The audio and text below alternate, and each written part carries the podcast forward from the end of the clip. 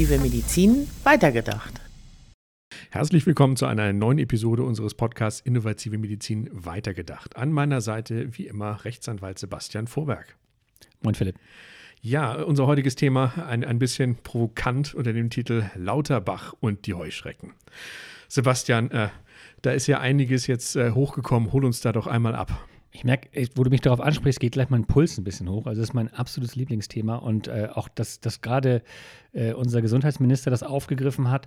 Es geht also darum, dass man, äh, dass es eine Stimmung da draußen gibt. Aber ich sage mal, das ist eher eine Stimmung der Alten und Etablierten, äh, vielleicht auch eine, eine, ängstliche Stimmung der Veränderung entgegenzuwirken, dass man sagt, wir sollten eigentlich nicht so viele Investoren, äh, insbesondere in der Medizin, und hier geht es dann auch primär um die ambulante Medizin, in MVZs, ähm, in die medizinischen Versorgungszentren zulassen.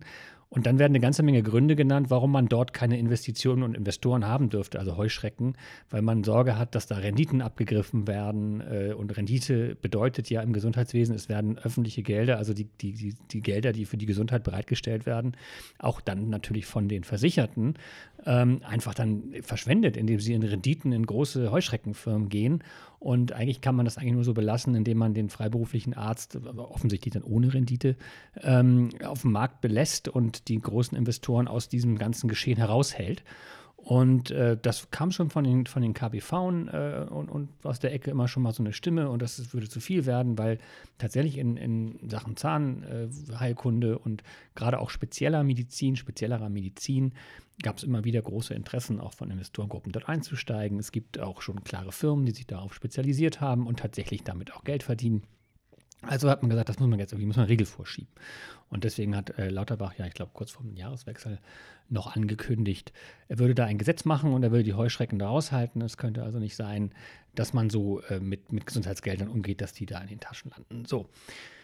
Da klingen bei mir alle Alarmglocken und, und man kann ja sagen, eigentlich klingt die Story doch so ganz plausibel, ja, das sollte man vielleicht lassen, aber da habe ich so viele Argumente gegen, ähm, dass ich erstmal gar nicht weiß, wo ich anfangen soll. Also ich würde erstmal sagen, warum eigentlich keine Renditen? Also ich bin Anwalt, habe Ärzte vertreten, sag mal in der Radiologie oder in anderen Bereichen, die über eine Million Euro Gewinn im Jahr gemacht haben. Ja, so ein Arzt. Ja.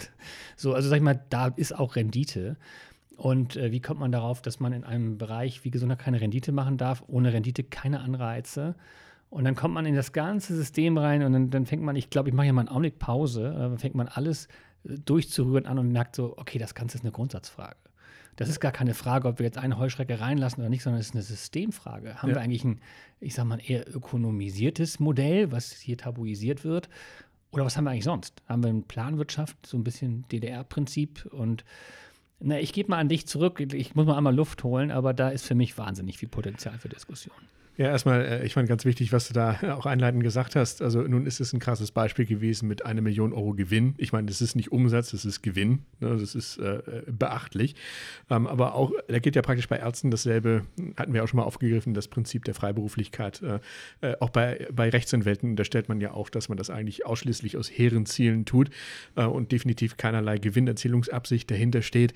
Ähm, ich glaube, äh, wir können allesamt, äh, auch, auch unsere Zuhörerinnen und Zuhörer, so ehrlich sein und sagen, am Ende tun wir alles äh, natürlich auch für die Sache, aber auch um davon leben zu können. Nun kann man sicherlich darüber streiten, okay, ähm, ist eine Million Euro Umsatz bzw. Gewinn zu viel, ähm, wobei man auch sagen kann, okay, ähm, da sind wir auch beim Thema Übergewinn, Steuern, dann auch irgendwann angelangt, wollen wir so ein System oder wollen wir es nicht? Das lassen wir mal dahingestellt.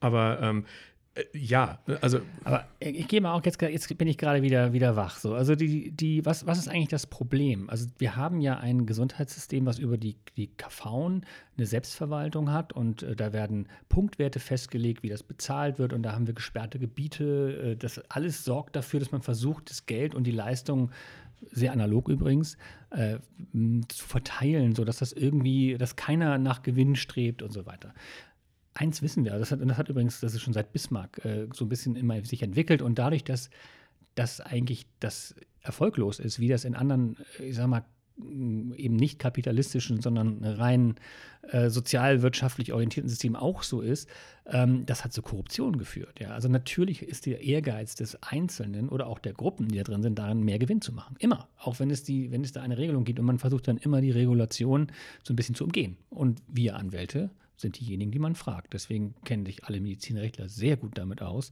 an welchen Stellen das System Lücken hat um weitere Gewinne zu fahren. Und die werden auf allen Ecken, wenn man gefragt wird, ausgenutzt. Und da werden extra Gesellschaften ja. gegründet. Da wird, das machen wir schon seit Jahren. Also ich bin jetzt seit 20 Jahren Anwalt, das kenne ich von Beginn an. Da ging es darum, mehr Gewinne äh, aus dem System herauszuholen.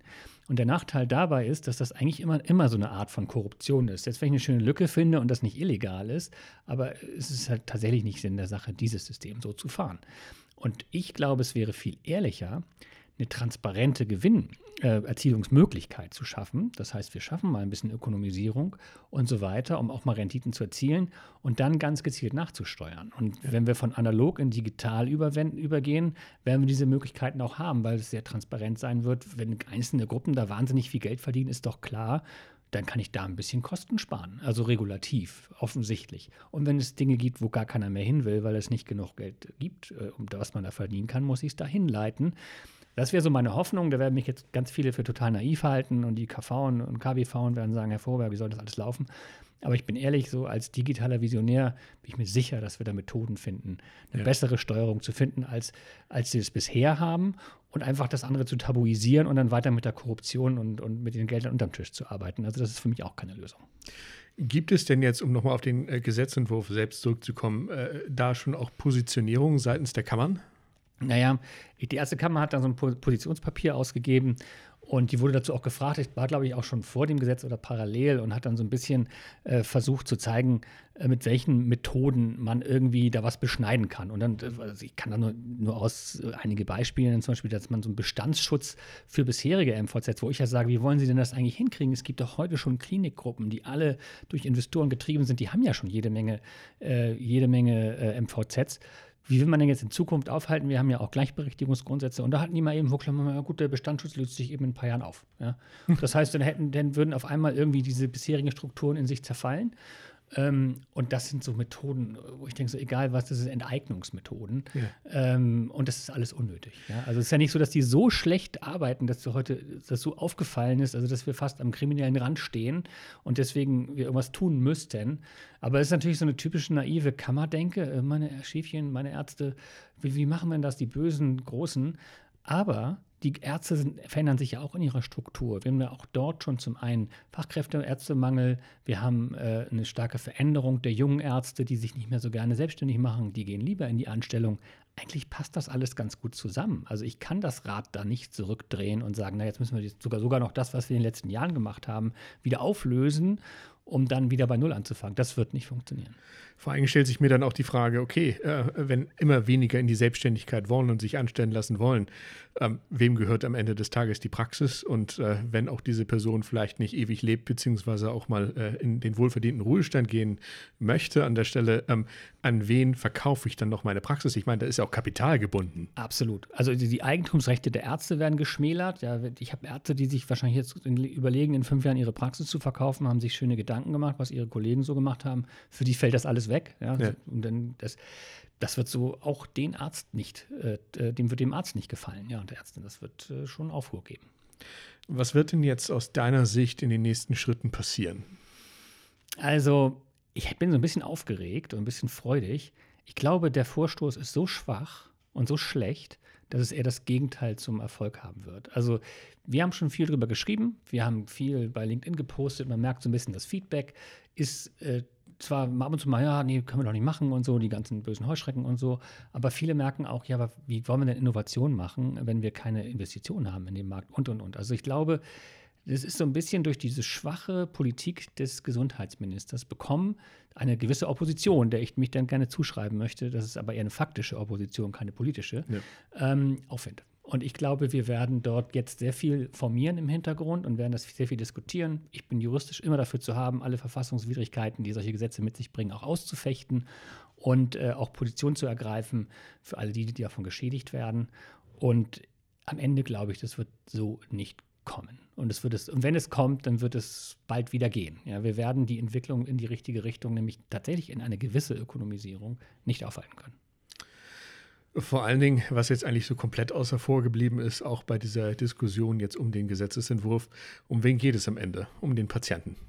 Und äh, ich meine, wir müssen am Ende des Tages aus meiner Sicht auch die Frage stellen, ist die Versorgung des Patienten so viel schlechter, äh, wenn ein, ja, ich sag mal, privater Investor hinter einer MVZ-Gruppe steht? Ja, also interessanterweise, es geht tatsächlich nicht um den Patienten. Das ist total spannend. Ja. Doch, eigentlich ja, uns geht es natürlich um den Patienten.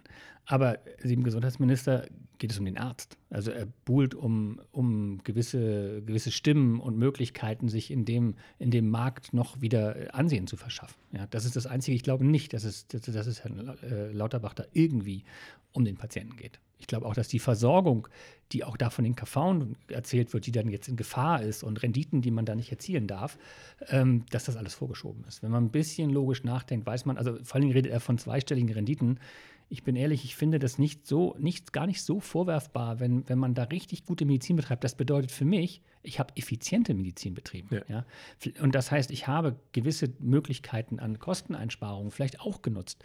Und das ist doch das, was wir viel mehr brauchen. Wir brauchen doch Kosteneinsparungen und Effizienz. Und das sind alles Themen, die, glaube ich, äh, in diesem Gesetz, in, diesem Vorschluss noch gar nicht ein Entwurf, sondern die Ankündigung ähm, nicht berücksichtigt. Und dass das äh, genau deswegen, wenn es wieder um den Patienten geht und um die Versorgung, werden wir feststellen, dass das Ganze so keinen Sinn macht. Da kommen wir auch wieder ein Stück weit, hatten wir auch schon mal eine Episode zugemacht, auch zur, zur leitliniengestützten Medizin, ne? wenn wir über Effizienz reden. Das heißt, wäre das nicht auch mal ein Ansatzpunkt am Ende? Ne? Ich finde es total cool. Ich weiß nicht, ob man so weit mitkommt. Ich gehe ich geh ja nun wirklich damit ins Bett und stehe damit auf, jeden Tag mit diesen ganzen Gedanken. Und äh, wie geht es eigentlich weiter? Wo gehe ich eigentlich hin, wenn ich sage, Mensch, die Selbstverwaltung brauchen wir eigentlich gar nicht mehr so dringend. Die KV sind eigentlich ein bisschen überflüssig. Die, die versuchen sich dann nur noch am letzten Faden hochzuhalten ich glaube, dass dieses ganze, die digitale, die digitale Transformation, so wie wir sie denken, sich auch in diesen Versorgungsebenen widerspiegeln wird und die Steuerungsebenen, genau die du genannt hast, Leitlinien und auch bei der, wir haben ja heute eine Bedarfsplanung, die wird, also wie ich finde, mehr oder weniger analog durch die KV vorgenommen, dass die, wenn die digitalisiert wird, wenn wir da Methoden haben, dann brauchen wir keine Entschuldigung, Bonzen mehr, die entscheiden, wie es läuft, sondern dann haben wir Anhaltspunkte wie Effizienz und alles Mögliche, die sagen, wir müssen die Leitlinie hier ein bisschen ändern, wir müssen die Vergütung hier ein bisschen ändern und das vielleicht sogar irgendwann in Echtzeit. Ja? ja. Das heißt, wenn da irgendwo Bedarf ist, dann ist das sofort feststellbar, dann kriegen wir sofort wieder eine Zulassung, keine Ahnung, kriegt einer ein bisschen mehr Budget und dann kann er da arbeiten und äh, Geld verdienen und alle sind happy. Ja. Dann würde ich sagen, äh, schließen wir doch den, äh, die Episode für heute mit der Frage, worauf kommt es jetzt aus deiner Sicht an? Uh, also normalerweise würde ich, ich immer sagen, erstmal Ruhe bewahren. Aber ich finde es diesmal genau andersrum. Erstmal aufregen. Ja. also jetzt darf man sich erstmal aufregen. Wir brauchen einen äh, kontroversen Diskurs. Der ja. wird krass. Deswegen schüre ich dieses Feuer auch so gerne, weil wir haben so lange uns eigentlich im System nicht bewegt und wir werden gezwungen durch, und zwar durch die digitale Kultur, nicht durch einzelne digitale äh, Daten oder so, durch die digitale Kultur werden wir gezwungen, uns zu verändern. Das tut weh und das muss diskutiert werden und zwar mit viel Emotion. Ja, bin ich auch gespannt und wir werden das weiter begleiten. Wunderbar. Danke, Sebastian. Vielen Dank, Philipp.